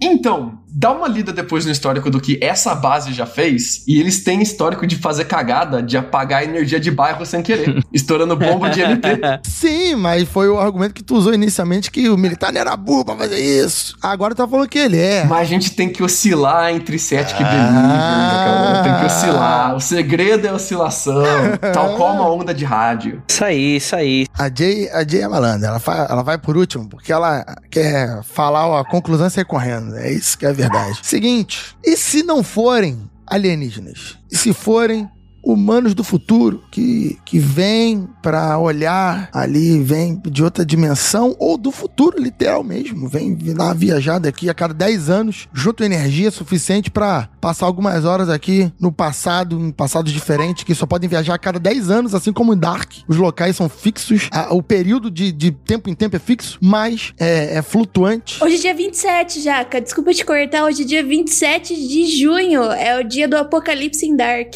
É hoje que acontece. Mas é do, de 2020. É, então a gente tem um ano que o apocalipse já passou, gente. E aí foi mesmo, é isso é. E eu nem vi Dark, hein? Eu chutei bem. É, e se for, de qualquer forma, seriam alienígenas, porque eles não pertencem ao nosso mundo, seriam de outro mundo, só que eles seriam alienígenas humanos. Alienígena temporal. Alienígena temporal, exatamente. Eles são aliens, eles são de outro rolê. Então, nesse rolê aqui, então eles são aliens. E eu gosto do que a Cami falou sobre. A gente sempre levanta esse assunto. Ah, sempre não. De vez em quando a gente levanta esse assunto sobre qual é o interesse dos aliens aqui. Aí eu geralmente falo pro Lucas e pra Jay que é complicadíssimo falar porque a gente não entende qual é do interesse do UFO e, pô, é, falar qual é o interesse do alienígena seria muita pretensão minha. Mas concordo quando vocês dizem sobre recursos naturais. A gente já falou que, ah, ouro. Tem asteroide, tem muito mais ouro. Ah, não sei o que, água. Tem, pô, vai na- em várias luzes do próprio sistema solar, tem muito mais água do que na Terra. Sabe qual é? Então não precisa pegar água bem aqui onde tem um monte de gente pra te perturbar. Mas eu acho que o recurso que é importante pra eles é nós, ser humano. De repente pegar DNA ou mesmo estudar a sociedade, como se fosse o universo, como é que é? O universo 43, como é que é aquele dos ratinhos que agora esqueci? Enfim, aquele experimento dos ratos que cria para um estudo da sociedade. Então, como já diz aquele livro documentário Mochileiro das Galáxias, o Mochileiro das Galáxias é muito bom, fantástico, né? A Terra tá aqui para produzir informação para a espécie alienígena sobre a evolução, o desenvolvimento das culturas. Então eles ficam aqui observando, vêm olhar, ó, tira a bomba nuclear aí porque não pode, né? Senão acaba o brinquedo, né? Vamos, vamos fazer um surto aqui para aparecer, pá, como, como eles reagem, né? Fazer um reação, estudo social. É isso aí, gente, é o estudo. Hum, fazendinha. É, Fazendinha. E no final vai todo mundo pro prato. A humanidade é tipo Clash of Titans, né? Que a cada, sei lá, uma semana você vai lá e atualiza a sua vila.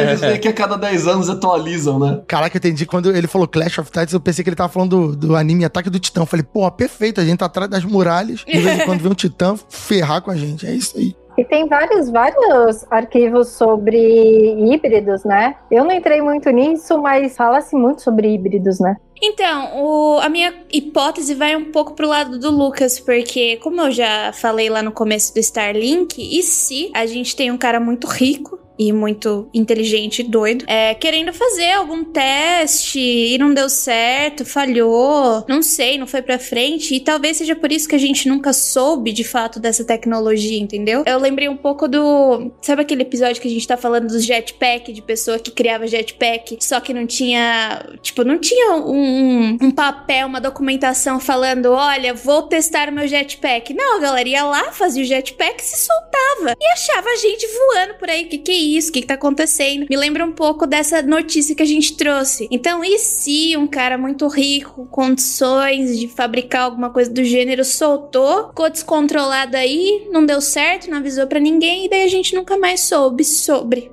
o fato, mas assim. Não sabemos. Esse Leonardo DiCaprio, demais. Esse só tem um estaleiro, tamanho um estádio de futebol pra construir uma nave dessa, mas tudo bem. tudo bem. Eu ia falar a hipótese de drone, mas quis dronão grandão, hein? Potente em 1997, então acho que não. Não rola, né? Não, não dá. É, claramente o que rola é alienígena. Faz muito mais sentido. Eu, eu acho muito mais fácil. Ou alienígena ou ser humano do futuro. Nesse caso, alienígena. Alienígena, claro. O alienzinho ali, de boa, passando, passeando aqui na Terra. Exatamente. Gente, vou dar minha hipótese aí. Não faça a mínima ideia. ET. Só pode ser. Mas assim, tendo em vista todos os acontecimentos, faz parte dessa realidade nova do início do nosso milênio, início do, da década de 20 nova, né, que estamos vivendo, em que você tem os UAP, né, como eles estão chamando lá fora, né, que é und, Undefied ob, Objeto Aéreo Não Identificado, né, que eu acho que é um termo muito interessante, por quê? Porque ele tira um pouco dessa coisa do OVNI, porque o OVNI ele já tá tão intrínseco na cultura popular que às vezes até a gente que conhece, que estuda, a gente faz essa confusão, a gente chama, é, a gente fala OVNI, aí se mistura para disco voador, mas OVNI pode ser só um objeto normal, um balão que você não tá conseguindo identificar direito, você vai lá ver, é um balão, né? Então o OVNI causa muita confusão, ele faz parte do folclore ufológico, né? Então, é, é eu acho que o AP, é, apesar de um termo um pouco mais sem graça, ele dá um pouco mais de seriedade pro caso, né? Ele dá uma renovada, assim, nessa discussão toda, e é como tá sendo chamado lá fora pelos próprios militares, né? São os objetos voadores não identificados. E esses UAPs têm algumas categorias e tal, acho que mais pra frente a gente pode fazer um episódio só para falar um pouquinho sobre isso, mas tem uma, uma das categorias é outros, do tipo olha, dentre todas as hipóteses de não é do não é um, uma tecnologia estrangeira que a gente não conhece, ou o que a gente conhece, mas a gente quando foi lá ver era, né? Não é um fenômeno atmosférico que a gente não conhece, né? Que tem que a pessoa pá, é nuvem, é, é o sol. Não, tem fenômenos atmosféricos de natureza fotoelétrica que confunde radar, faz ilusão de ótica, normal. Esse tipo de coisa não pode ser é, é, levianamente é, descartada. Normal, toda terça-feira aqui eu vejo um. Não, é, mas entre isso e um alienígena, a pessoa vai colocar aqui um. Né, desse, para, para, o Lucas sendo jocoso. Não estou gostando disso. Mas enfim, tem essa categoria do outros, né? Que é, que é uma coisa que, tipo, beleza, então o que que é? Resposta: não tem. Dentro do nosso conhecimento, a gente não tem, né? É, naturalmente, é interessante porque, dentre qualquer hipótese que a gente vá ter, o alienígena é um pouco arbitrário quando tu para pra analisar, né? Que a questão do alienígena, a gente não tem como provar que o que é aquela coisa é algo alienígena. Imagina que uma daquelas coisas cai, um pedaço de metal ali. Provavelmente um metal que tá na tabela periódica. Talvez. Não vou dar esse chute aqui, mas provavelmente pode ser. Isso prova que aqui, como é que vai. Não tem como provar. Vai ter que vir o ETzinho falar, gente, sou alienígena, né? Então é muito difícil a gente colocar. Mas o que, que coloca isso como base? São um século de relatos do milênio passado falando sobre isso. Falando sobre contato, sobre é, é, relatos de abdução e coisas nesse sentido. Porque se tu tirar isso da mesa, pode ser qualquer coisa. Pode ser o homem do futuro, do Rafael. Pode ser anjo. Não tem uns anjos malucos da Bíblia lá, Be Not Afraid, é, que parece um... Não dá nem pra descrever, né? Aquela coisa muito doida. Rodas no céu de fogo. Pode ser qualquer coisa, né? Então, minha hipótese é, não faço a mínima ideia. É isso aí. Faz sentido? Nenhum. Excelente, excelente. O final é muito bom, não tem ideia. Mas é para isso que o Mundo Freak serve. Ele tá aqui porque às vezes o ouvinte fica chateado. Ai, meu Deus, não acreditou que é ET.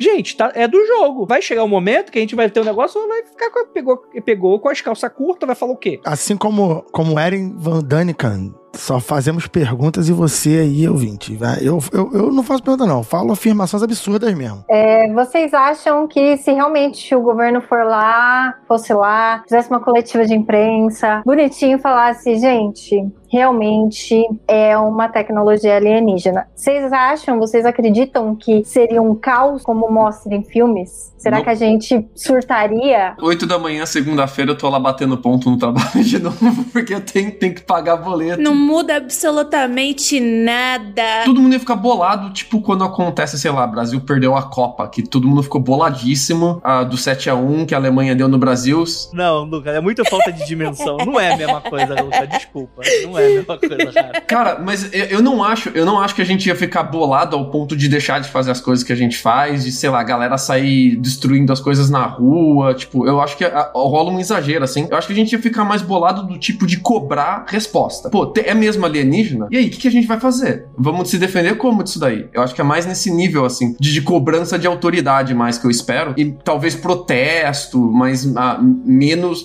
Oito da manhã tem que bater ponto, cara, não tem como.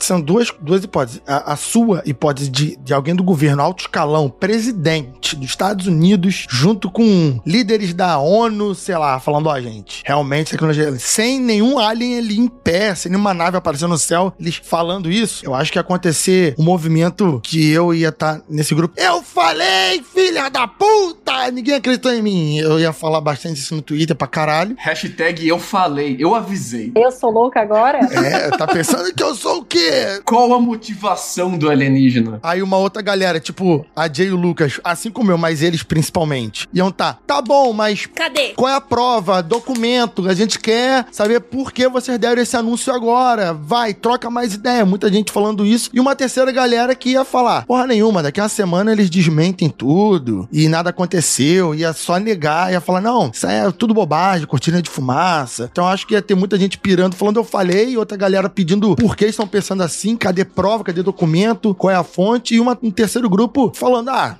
Nada. Isso aí, isso aí é cortina de fumaça. É pra distrair algum escândalo, pra distrair alguma coisa. Né? Eu acho que é isso. Eu ia ficar muito curiosa com a questão biológica. Eu ia ir atrás de. E aí, eles desceram, mas a gente tá estudando eles, eles que estão estudando a gente, eles são feitos de quê? Da onde que eles vieram? Eu ia estar interessadíssima ne- nessa parte. Mas eu ia ter que, sei lá, assistir minhas aulas, trabalhar, tudo igual. Cara, mas, mas tem um. Eu acho que tem uma vertente que o Rafael pincelou aí, bateu na trave, que é o seguinte, mano. Eu acho que ia ter muita gente que não ia acreditar, não pelo sentido de, ah, não acredito em alienígena e vai negar até o final. Tipo, vai ter essa galera, mas tem algo que a gente não tá citando aqui, que é o seguinte: você acreditaria no teu governo, fa- falando sem mostrar evidência nesse cenário? É isso aí. É, mas esse terceiro grupo é todo mundo, né? Tem dentro de cada grupo, tem grupos e grupos. A primeira pergunta é qual a empresa que eles estão desviando verba. A primeira que é qual é a empresa que vai ganhar contrato de investigar alienígena. É a primeira pergunta que você quer fazer. Então, é muito complicado, né, mano? Pessoas lucrando com isso, pessoa, eu acho que brasileiro ia abrir a janela e ia tomar um cafezinho, tá tudo sossegado, tá tudo lindo.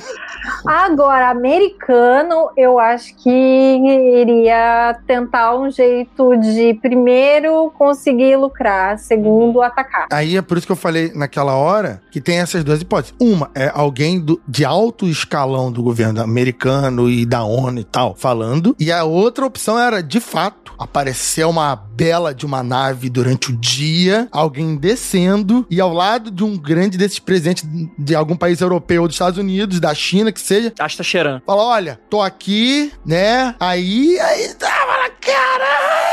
Aí, aí eu acho que o mundo ia dar uma pirada boa. Porque você vê a nave, a pessoa, ia ter uma parte que ia falar, não, isso aí é o governo dos Estados Unidos querendo fazer o apocalipse. Outros vão dizer que, que caralho, eu, eu avisei, mas porra, nem eu tô tão surpreso assim que eu não sei nem o que falar. Então ia ter mais grupos aí, ia ser mais doido. Agora a primeira opção acho que seria doido, mas o máximo que eu ia fazer é na minha aula de segunda-feira eu ia falar: então, gente, vocês viram o ET? Caralho, tu viu que, o- que, que o presidente falou? O que, que vocês acham? Eu ia trocar ideia com os alunos ali e tal, mas. A gente vai morrer. Cara, seria um. Pra mim, mediaticamente, seria um cenário muito parecido com a pandemia, nesse cenário. Eu pensei a mesma coisa também. Você teria uma categoria específica de notícias, dando novas atualizações sobre isso constantemente. Até isso ser tão natural pra gente, a ponto de isso ser, tipo assim, aba ciência do G1, a aba é, é, saúde, aba ambiental. Alienígenas hoje. É, tipo, é, eu acho que seria muito nesse cenário. Eu acho que você teria um boom de filmes sobre isso. Você teria um boom mercadológico, né? Ia ter muito mais pessoas, porque é um assunto muito adormecido, né? A gente não tá mais na década de 80. Década de 80, sim, tipo, era livro toda hora se falando, super conspirações aparecendo a todo momento, gente investigando Área 51, é, é filmes. A gente ia voltar para esse cenário que não ia ser mais cringe ET, a gente falar de ET. Ô, Andrei, acho que eu já comentei isso em algum programa bastante pra trás, mas eu gosto de pensar da seguinte forma: o dia que os aliens vierem, eles não vão vir, tipo, aquele documentário dos camarões, dos aliens que chegam na África do Sul, esqueci o nome. Mas eles não vão chegar que nem aqueles aliens ferradão e abandonaram a gente aqui. Eu esqueci o nome daquele, Distrito 9. Eles não vão chegar igual os aliens do Distrito 9, lascadão. Camarão da África do Sul. Eu fiquei muito confuso com essa descrição. É porque eles são chamados de camarão no filme. sim, sim, sim. É um apelido deles no filme. Mas eu acho que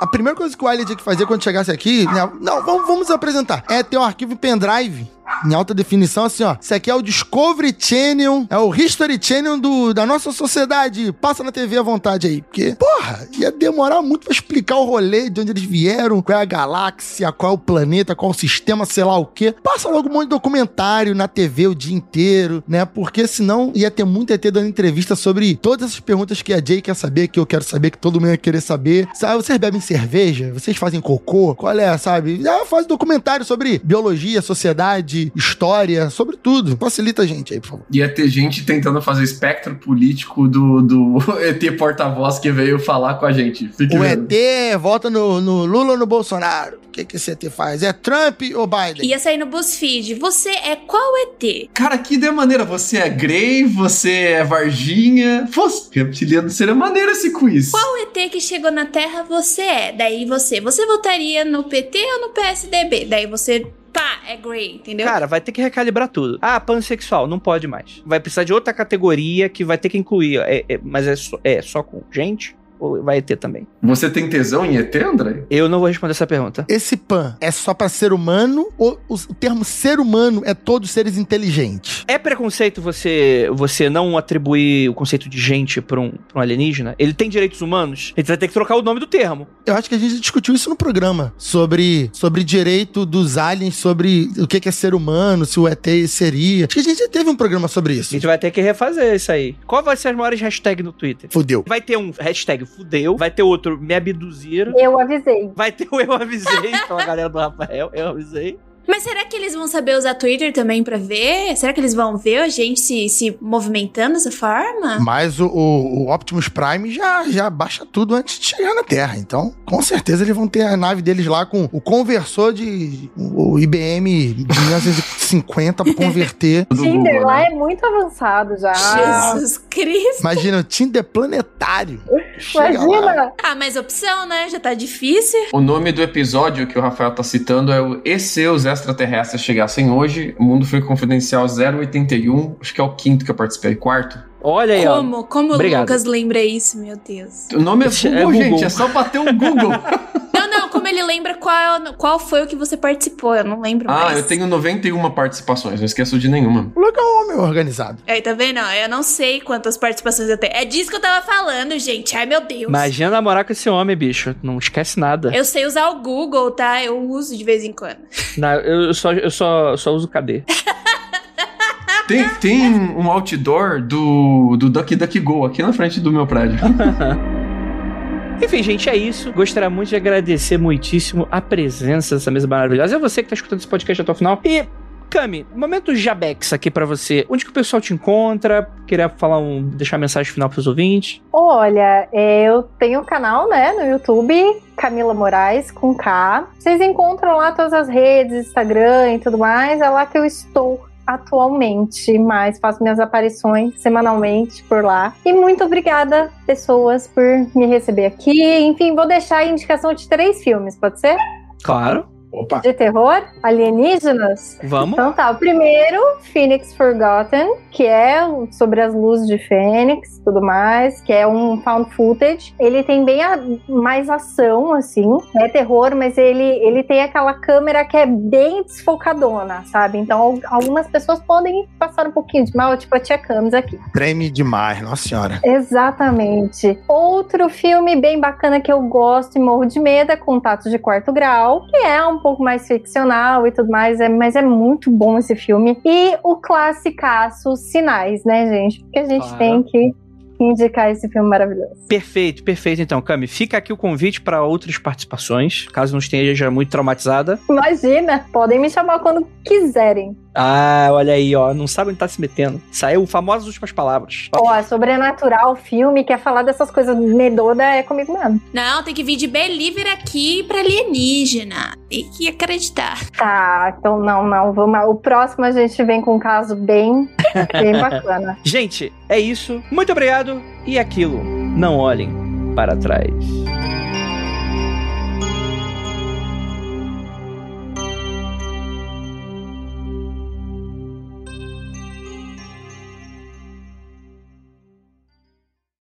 mundofreak.com.br